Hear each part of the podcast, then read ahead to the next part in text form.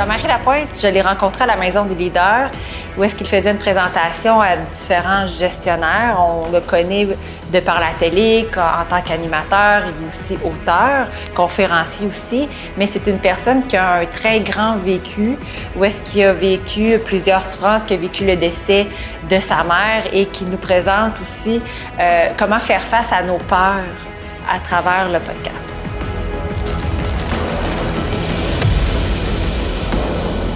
J'aime la métaphore, c'est Michel-Ange. Michel-Ange, là, euh, c'est un maître, comme tu le sais. Puis, euh, lui, on y avait posé la question, maître, parce qu'il faisait des, des masterclass, des classes de maître, puis il donnait des cours à des étudiants, puis des contemporains. Puis, euh, Michel-Ange, on y avait demandé, pouvez-vous me dire comment vous avez fait votre David, qui est une sculpture aujourd'hui qu'on considère encore comme parfaite? Il disait, vous voulez savoir comment j'ai fait David? C'est très simple. J'ai pris mon bloc de marbre, j'ai pris mes outils et j'ai enlevé tout ce qui n'était pas David. tout ce qui ah, n'était pas David dans le bloc de marbre. Donc, ce qui s'est révélé, c'était le David. Donc, il y avait une vision.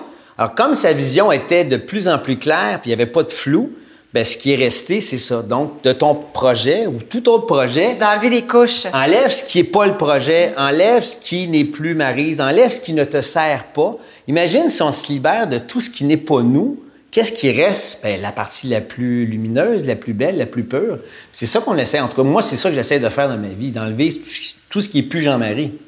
Oui. Mais d'ailleurs, si tu veux nous parler d'un moment important dans ta vie où est-ce que tu as craqué puis que ça t'a amené carrément à un autre niveau, à une autre place? Wow. Bien, c'est difficile de dire un moment ou un moment que j'ai craqué ou un, un seul moment parce qu'il y en a eu plusieurs dans ma vie. Un marquant ou des? Ben oui, plus des parce que j'ai l'impression que dans ma vie, il y a comme un, comme un chat. Je suis retombé sur mes pattes puis j'ai peut-être eu plusieurs vies. Autant, j'ai, quand à un moment donné, j'ai perdu du poids. Je suis passé d'un gars de 220, 230 livres à 150. Ça change une vie. Ça change ton mm. image. L'image que tu projettes, celle que tu as de toi ça change ta façon de, manger, de dormir, de bouger, tes vêtements, tout change dans ta vie. C'est un moment marquant. J'avais 27, 28 ans à ce moment-là. Ça a changé ma carrière, ça, a changé mon casting, ça a tout changé. Puis c'est pas venu de moi, c'est venu d'un réalisateur, Marc-André Forcier, qui m'offre un rôle dans un film où je fais un boxeur.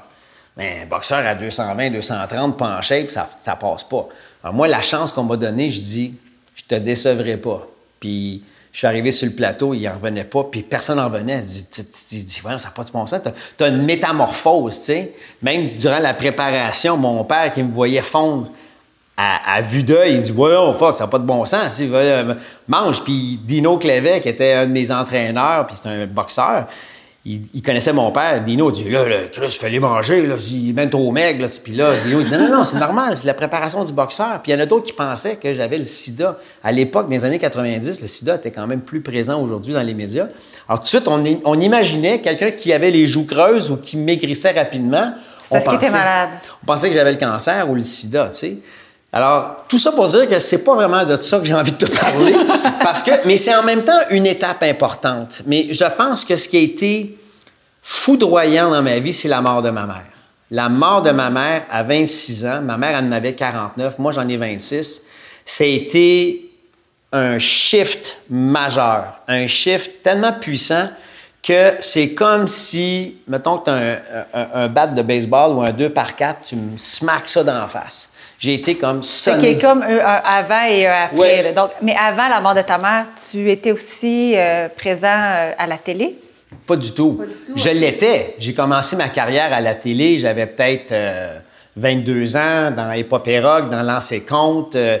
je commençais à gagner ma vie dans le métier, mais c'est pas tant au niveau professionnel que j'ai craqué. Euh, j'ouvre une parenthèse, c'est sûr que d'avoir perdu 60 livres, 70 livres, et puis d'avoir pris une formation en animation à la radio, télé, à l'école Promédia, ça, ça a été majeur dans ma carrière. Ça a été un shift. Mais la mort de ma mère, en fait, c'est euh, Gilbert Cesbron qui le dit. Il dit La mort ferme les yeux du mourant, mais ouvre ceux du vivant. Mm-hmm. Alors, moi, la mort de ma mère m'a ouvert les yeux sur la vie sur ma propre finitude, sur ma mort, sur la mort de tous ceux que j'ai autour de moi, mais de façon tellement violente parce que c'est ta mère. Et j'avais jamais connu une mort aussi proche que ma mère. Fait que ça a craqué euh, plus qu'une faille. Oh mon Dieu, c'est mon regard sur la vie, c'est mon regard sur la mort. C'était, euh, été quelque chose qui, qui m'a ébranlé euh, et qui a fait que je me suis ramassé en état de choc pendant un bon bout de temps après ça. Tu sais, t'es zombie quand tu perds un proche. En tout cas, moi, la réaction, c'est que je mhm. me suis senti comme un zombie. J'étais pas mort, j'étais pas vivant, j'étais quelque part entre deux zones. Deux zones. Puis, et, et, c'est là que tu remets en question ta relation amoureuse. J'étais en couple depuis ce temps-là, depuis plusieurs années. Il y a une séparation qui s'en est suivie. Il y a eu une remise en question sur ma vie, sur ma carrière, sur les gens qui t'entouraient, sûrement aussi. Là, ben, probablement aussi, un ménage qui se fait, mais aussi, c'est parce que toi, là, tu veux comprendre pourquoi la mort de ma mère, pourquoi je me sens comme ça, puis pourquoi la vie est ainsi faite. Puis là, tu te poses mille et une questions. Donc, qui c'est qui est capable de t'entendre là-dedans? Qui est capable d'accueillir ta détresse, ta souffrance, ta peine? Tu sais, dans l'impuissance, souvent, comme on ne sait pas réagir, puis on ne sait pas quoi faire, les gens vont, vont dire Ah, ben regarde, ça va aller mieux, tu sais, lâche pas, lâche pas, tu continue, tu sais. Mais en même temps, tu sens qu'il y a un malaise. Les gens se sentir impuissants face à ta détresse, au lieu de te dire, écoute, je sais pas quoi te dire, je sens que tu as de la peine, qu'est-ce que je peux faire pour toi? Déjà, que d'être dans une posture de pouvoir recevoir l'autre dans sa détresse, ça montre qu'il y a une ouverture. Alors moi, ça m'arrive souvent, des fois, je n'ai pas les réponses à toutes, mais peut-être que je peux faire quelque chose pour toi. Tu sais. Y a-t-il quelque chose que tu aimerais que je fasse pour toi? Mais moi, j'avais pas tant de gens à 26 ans qui pouvaient entendre ma peine, ma détresse. Tu sais. Alors, sauf un de mes meilleurs amis, qui est toujours présent dans ma vie, Patrick, Patrick Beauchemin, qui, lui, quelques mois avant la mort de ma mère, sa mère mourait à 26 ans aussi. Lui, il avait 25-26. Donc, lui, il l'avait traversé avant toi. Quelques mois avant moi. Alors, tu sais, c'est quand même particulier. Il n'y avait pas une tonne de gens avec qui je pouvais ventiler de, la mort de ma mère.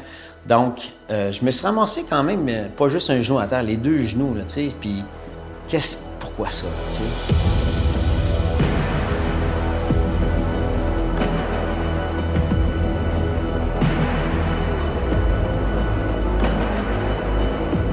Puis, où est-ce que ça t'a amené après? Tu as traversé ton deuil. Euh, le, Jean-Marie d'avant, le Jean-Marie d'après, c'est quoi? Où est-ce que ça t'a amené? Oh, ça a changé ma vie, ça a changé la direction, la trajectoire de ma vie, ne serait-ce que la quantité de livres que j'ai pu lire par rapport à la mort, par rapport à la vie après la mort. Y a-tu un paradis? Y a-tu quelque chose? Euh, je me suis intéressé au bouddhisme, je me suis intéressé à plein de philosophies. Et ça, ça, ça a mis les bases de ce que je fais maintenant depuis... Ma mère, ça fait 30 ans qu'elle est décédée. Et depuis 20, 25 ans, je suis beaucoup plus engagé dans le bénévolat auprès des personnes en fin de vie, des hmm. gens qui ont des handicaps, des personnes en situation d'itinérance, de pauvreté ou des problèmes de toxicomanie, d'alcoolisme. C'est que ça a mis mon cœur ouvert et vulnérable au service des autres. Et en essayant de me comprendre là-dedans, il y avait une intention de comprendre l'autre aussi, de vouloir tendre la main à l'autre. Tu de, tu sais, à tendre la main, à faire du bien, on se fait du bien simultanément. À la base, c'était pas tant de vouloir me sauver que j'avais eu un élan de ça veut dire que si ma mère est morte, mon père va mourir, mes soeurs vont mourir, moi, je vais mourir. Hey, euh, Il y a soyons. Une grande prise de conscience. Prise de conscience et urgence. Urgence d'aimer, urgence de t'engager dans tous les aspects de ta vie, urgence de donner un sens à ta vie. Il y a eu ça qui s'est fait tout de suite après, tu sais. Alors, le deuil, il n'y a pas un début. oui, il y a un début dans le sens que quand arrive un événement, il y a un début, mais il n'y a pas de fin en soi. Tu sais. Même 30 ans plus tard, je peux te dire que mon deuil est fini. Non, il n'est pas fini ça ne veut pas dire que tu pleures ta mère encore, ça veut dire que tu es en plein dans une crise de deuil. Non, c'est que c'est évolutif un deuil. Mm. Il y a peut-être un début avec un événement majeur, mais après ça, moi, j'ai appris à vivre avec l'absence, malgré l'absence de ma mère, mais aussi avec une autre présence. Parce que quand je te parle de ma mère, quand je pense à ma mère, quand je prie à ma mère. Tu la sens, là. Ben oui, complètement. Mm. Complètement. Puis aussi, sans, sans intermédiaire, sans conflit. Je veux dire, moi, je suis pas en conflit avec ma mère. Là. Tu sais, je la chicane pas, elle me chicane pas. Là. On, on est dans un état de, de, de c'est comme d'âme à âme. tu sais. je, je communique avec ce que ma mère a de plus lumineux. Puis quand je rêve à elle, quand je pense à elle, c'est joyeux maintenant. là. Mais en même temps, la mort de ta mère t'a amené à devoir apprivoiser une certaine peur face à la mort. Oui. Ouais. tu le vois venir comme un... subtil comme un bateau, comme un troc. Ben en fait, c'est pour être plus précis, c'est pas tant la mort de ma mère qui me faisait peur que les derniers instants de vie Ouais, de ma qu'est-ce mère. que tu avais vécu? là? Ouais, parce que euh, quand ma mère est décédée, les heures qui ont précédé son décès, ben il y a probablement des gens qui ont vécu ça, mais quand un proche est sur ses derniers milles, dans les dernières heures, derniers jours de vie, la personne va manifester par des signes de son corps que la fin s'en vient. Puis moi, j'ouvre une parenthèse par rapport à ça, c'est que moi, j'étais dans le déni. Je ne voulais pas que ma mère meure. Je ne pouvais pas imaginer bien égoïstement ma vie sans ma mère. OK, fait pour toi, c'était comme pas réel, dans le sens que tu la voyais là, mais sans vraiment. Ben, en même temps, je vois bien qu'elle n'est pas prête pour aller s'entraîner, là. Elle ira pas au gym, certain. Puis en même temps, je me dis, ça se peut pas qu'elle meure, ça se peut pas. Donc, il y a une forme de déni, il y a une forme d'espoir que, est-ce que le miracle peut arriver? Ça se peut-tu qu'elle se réveille de cette espèce d'état semi-comateux-là, puis qu'elle se réveille, puis qu'elle se dise, bon, ben parfait, je vais arrêter de... Parce que maman avait un problème d'alcool, j'arrête de prendre l'alcool, je me prends en main, puis finalement, je remonte la pente. Tu sais, il y avait un peu ça en moi qui croyait que la résurrection est possible, la rédemption est possible. Mais, tu sais, aux yeux des infirmiers et des infirmières qui passaient sur l'étage, il y en a même une qui est venue me souffler à l'oreille quand ma mère faisait de l'apnée. Ça veut dire que là, elle respirait, puis elle arrêtait de respirer. Puis là, à un moment donné, ça reprenait et ça arrêtait. Donc, à chaque fois que ma mère arrêtait de respirer, moi aussi, j'arrêtais de respirer. Puis, j'étais en état de panique parce que je pensais que ma mère mourrait. Et moi, là, à ce moment-là, c'est que là, j'avais un premier premier réveil, comme, hey shit, maman, maman, va mourir, tu sais. Puis je me rappelle même que j'avais brassé la main de ma mère, j'y tenais la main, j'y tenais le bras, tu sais. Puis, puis j'avais dit non, non, non, non, pars pas, tu sais. Et la respiration de maman avait, recommencé, puis à un moment donné, l'infirmière vient me chuchoter à l'oreille, euh, ben ça serait peut-être important d'appeler euh, ton père puis tes autres sœurs. À ce moment-là, ma copine Chantal était là. On se relayait autour du lit de maman. Il y avait euh, mon cousin, Marc-Antoine, ma sœur aînée, Marise et Chantal. Et moi. On était les quatre, on se relayait. Et quand euh, l'infirmière me dit ça, moi, euh, j'ai tout de suite dit aux autres, OK, parfait. Ben, Te fuis. ouais, ben c'est ça. Je, je me suis donné le rôle du gars qui se sacrifiait. Oui, c'est ça. Je- regarde, dans le fond, j'aimerais bien ça rester avec vous, mais il y a quelqu'un qui doit se sacrifier puis d'aller chercher euh, papa et mes sœurs, tu sais. Je laisse en plan euh, ma mère et les autres en leur disant, écoutez, veillez sur maman, moi, je vais aller chercher papa et euh, mes autres sœurs, tu sais. Alors moi, qu'est-ce que tu penses qui est arrivé pendant que moi, je suis parti? Ma mère aussi est partie. Ma mère est décédée à ce moment-là. Et quand je suis revenu avec mon père et mes sœurs, je me souviens encore de monter les escaliers à, à toute vitesse, espérant avoir encore ma mère vivante pour que je puisse être avec elle. Et ma sœur Marie, je me souviens, elle est dans l'espèce de cadre de porte qui mène au, au corridor de, de ma mère, au corridor de la mort. Euh, et ma, ma sœur Marise me faire un signe de la main comme, comme ça. Et écoute, quelqu'un qui te fait ça de la face, puis ça de la main, ça te dit que c'est fini. Mais moi, dans ma tête, je veux tellement pas que ma mère meure que j'associe ce mouvement-là de tout va bien, ma main est encore en vie. Moi, je vois ça de même.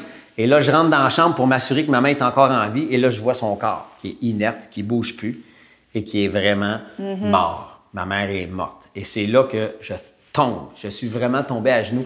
Tu sais, on, voit- on voit ça dans les films, des fois, quelqu'un qui attend, qui apprend une nouvelle, qui entend une nouvelle épouvantable, qui trouve quelque chose d'épouvantable. Tu vois, la personne tombe ses genoux. Esti, c'est ça qui m'est arrivé. Je suis tombé à genoux. Je me suis mis sur le lit de ma mère et j'ai crié.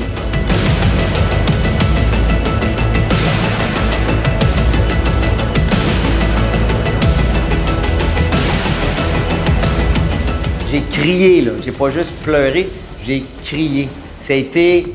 Écoute, cette douleur-là, là, euh, j'avais l'impression qu'il y avait une main invisible qui était venue m'arracher une partie de mon cœur. C'était violent, là, ça faisait mal. Mais quand les gens me disent, c'est vrai que ça fait mal, ça fait mal perdre quelqu'un. Tu sais, une peine d'amour, ça fait mal.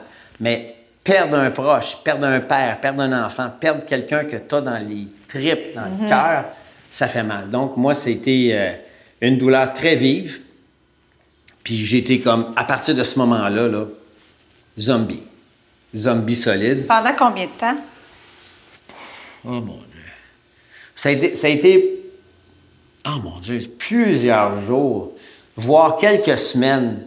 Même plusieurs semaines. Quand je m'y remets, parce que ça fait quand même 30 ans, mais je le sais que dans ma tête, c'était comme Ah, maman n'est pas morte, c'est pas vrai, elle peut pas être morte, tu sais. Puis ça a été des moments où j'allais prendre le téléphone pour l'appeler, tu sais, puis mais qu'est-ce que je m'en vais faire là? Maman n'est plus là.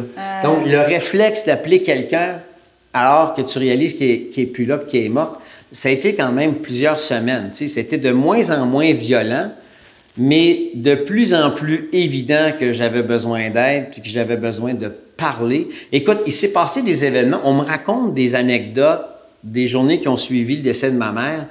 Puis je dis, ah, ça s'est passé ça? Ah non, j'ai- écoute, puis aucun médicament, pas de drogue, pas d'alcool. À 26 ans, j'étais vierge de toute substance. Je peux te dire que j'étais clean comme ça se peut pas, mais il y a des choses que j'ai pas vues, que j'ai pas entendues. complètement oublié. C'était peut-être trop difficile émotionnellement parlant, puis ton cerveau, là, Peut-être, mais tu sais, quand tu es dans un état de choc. choc post-traumatique, je veux dire, tu, tu, tu, tu vois pas tout, tu n'entends pas tout. Alors, ça a été quand même un bon bout de temps, là. Mais lentement, en émergeant de cette espèce de melasse-là, puis de, de cette espèce de sable mouvant-là, c'est là que, à travers des lectures, à travers certaines, à travers certaines conversations, et c'est là que tu réalises quelque chose. Dis, hey, c'est vrai, je suis pas tout seul là-dedans. Il y en a d'autres qui ont perdu des proches. Il y en a d'autres qui sont passés par là avant moi, tu sais. Et j'étais loin de me douter que cette épreuve-là ferait qu'un jour, je serais capable d'en parler avec quelqu'un et peut-être même de l'aider à l'accompagner, de peut-être même de l'aider à trouver un sens à sa perte, à sa souffrance. Donc, tu sais, euh, oui, cette mort-là, c'était le début de la compassion. En fait, c'est ça. Qu'est-ce qui a fait émerger en toi? La compassion, La compassion. la bienveillance, euh, je pense juste d'être capable de connecter avec la souffrance de l'autre. Quand je rencontre quelqu'un qui, vient de perdre un proche, tout de suite, il y a une émotion qui monte. Je oh wow, je la reconnais, cette souffrance-là. Alors, au lieu de m'éloigner de l'autre, j'ai juste envie de la prendre dans mes bras. J'ai juste envie de connecter avec l'autre en lui disant, je suis avec toi. Et c'est ça de la compassion. La compassion, c'est d'être capable de se mettre à la place de l'autre, puis d'essayer de comprendre pourquoi l'autre souffre. Quelle est la cause de sa souffrance? Et ensemble, avec bienveillance, on peut-tu faire de quoi pour mutuellement s'accompagner et se faire du bien? Parce que, tu sais, quelques années plus tard, je me suis mis à, faire de l'accompagnement de fin de vie auprès des enfants et des adolescents. Puis la chose que je dis tout le temps, dans des conversations comme en conférence, c'est Oui, mais vous, êtes, vous me trouvez bien cute de faire ça, mais honnêtement, il y a une question que j'ai envie de vous poser c'est qui accompagne qui? Qui accompagne Il y a qui un dans échange. l'accompagnement? Tu Ben as ouais. trouvé un échange Ben ouais. là- là-dedans. Ben oui, mais c'est parce que, tu sais, on est deux à passer ensemble sur un chemin. Il y a des évidences qu'il y en a un des deux qui risque de partir avant l'autre. Oui, c'est vrai, mais c'est pas clair. Parce que moi, je peux, maintenant que j'ai pris conscience que la mort peut arriver sans avertissement, moi, je peux mourir en partant de l'entrevue, en allant faire du kayak, en faisant frapper par une auto. Peu importe, tu sais, ça arrive vite. Donc, qui accompagne qui? Oui, j'ai l'air du gars qui est en santé, qui prend la main d'une petite fille qui est en train de décéder à petit feu. Mais elle, pendant que moi je te parle, 10, 15, 20 ans plus tard, elle m'accompagne. Elle est en moi. Elle m'accompagne dans mes propos avec toi. C'est elle qui me fait aussi dire des mots différents parce que j'aurais pas pu parler de la mort avant la mort de ma mère de la même façon. Ça t'a fait voir aussi, euh, en fait, l'importance puis la richesse de la vie. C'est peut-être le plus beau cadeau de la mort, de t'éveiller à la vie. Tu sais, je, je te disais tantôt, la mort ferme les yeux du mourant, mais ouvre ceux du vivant. Alors, quand tu as les yeux ouverts, pleinement face à la vie, en étant conscient de la mort, il y a une urgence de vivre. Et ce n'est pas, c'est pas, j'allais dire, c'est pas lourd, c'est pas angoissant, c'est pas anxiogène, c'est pas genre ah, vite, vite, vite, au cas que je meurs. Non, c'est pas ça qui se passe, c'est pas ça du tout. C'est. Euh, les bouddhistes, des fois, parlent d'une métaphore comme quoi c'est comme s'il y avait un petit oiseau qui se déposait sur ton épaule puis qui te chuchotait à l'oreille, tu sais. C'est peut-être aujourd'hui. Es-tu prêt? Es-tu prêt à mourir aujourd'hui, tu sais? Si oui, ben continue. Sinon, règle des affaires, place tes choses, arrange-toi pour être en paix quand tu vas mourir, parce qu'on connaît plein de gens qui ne sont pas en paix quand ils meurent. Ma mère n'était pas en paix, là. Elle pas, euh, n'avait pas tout réglé ses affaires. Donc, ça, pour moi, c'est une des choses que je veux vraiment pas vivre dans ma vie, c'est de partir sans être en paix, sans avoir demandé pardon, sans être en, moi-même en état de pardon envers moi et envers les autres. Moi, je veux, que mon agenda soit à jour, c'est clair. Hmm. C'est un peu, en fait, quel conseil ou quel message que tu auras envie de dire à justement des personnes qui traversent euh, soit la perte. Euh, puis tu sais, des fois, on parle de perte d'une personne, mais ça peut être la mm. perte d'une entreprise ou euh, la perte d'une relation, peu importe. Tu sais. Ce serait quoi un message porteur que tu auras envie de dire? La, la, plus belle leçon, je pense, que je tire de la vie avec un grand V et la vie en général, c'est si on regarde dans la zone de la souffrance, puis du deuil, puis de la perte, puis d'être complètement craqué en mille morceaux, mm-hmm. c'est que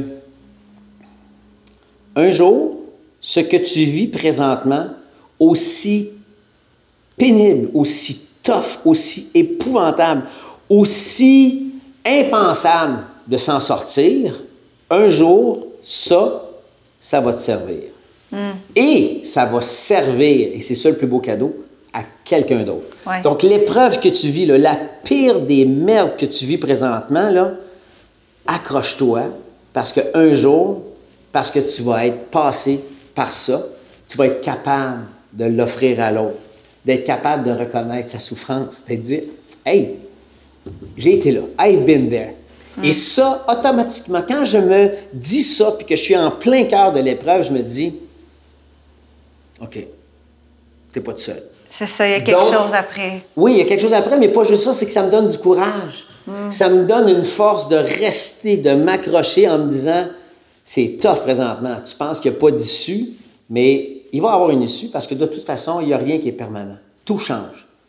La victoire de la Coupe Stanley, profitez-en parce que l'année d'après, c'est peut-être notre équipe qui va gagner. Mm-hmm. Donc, autant les victoires, les coups extraordinaires, les coups d'éclat, les trophées, autant tout ça, Profite-en quand ça arrive. Mais quand tu es dans la merde, quand tu as des problèmes d'argent, tu es en peine d'amour, tu es à l'hôpital, tu as des tubes dans le nez, ça va pas, tu chies ta vie, ben, ça aussi, ça reste pas. Ça, ça aussi, c'est pas permanent. Puis ça fait grandir. Ouais. C'est bon, merci. C'est tout? Oui, c'est tout. Alors, ça va bien, hein? Tu me niaises?